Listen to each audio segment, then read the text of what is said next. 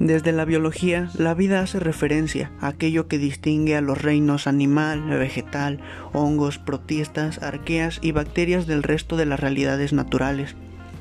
Implica las capacidades de organización, crecimiento, metabolismo, responder a estímulos externos, reproducirse y morir. En el caso del ser humano, la discusión sobre qué es la vida y cuál es su importancia se vuelve más compleja, al ser este el único ser vivo que puede reflexionar sobre fenómenos abstractos e incomprensibles. Podríamos decir que la importancia de la vida reside en el don que uno recibe al nacer y que se transforma en aquello que nos permite, en definitiva, existir.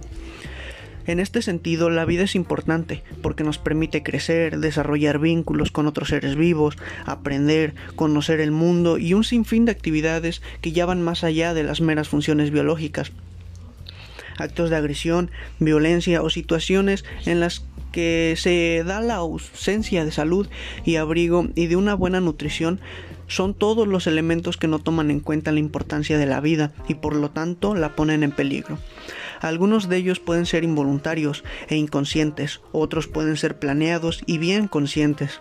La complejidad de las sociedades actuales hace que muchas veces olvidemos esta noción de cuán importante es la vida y la pongamos en peligro de diversas maneras, restándole gravedad a actos que pueden directamente dañarla o interrumpirla.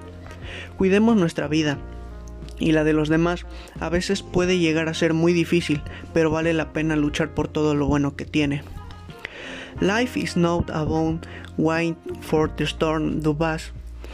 It is about learning to dance in the rain.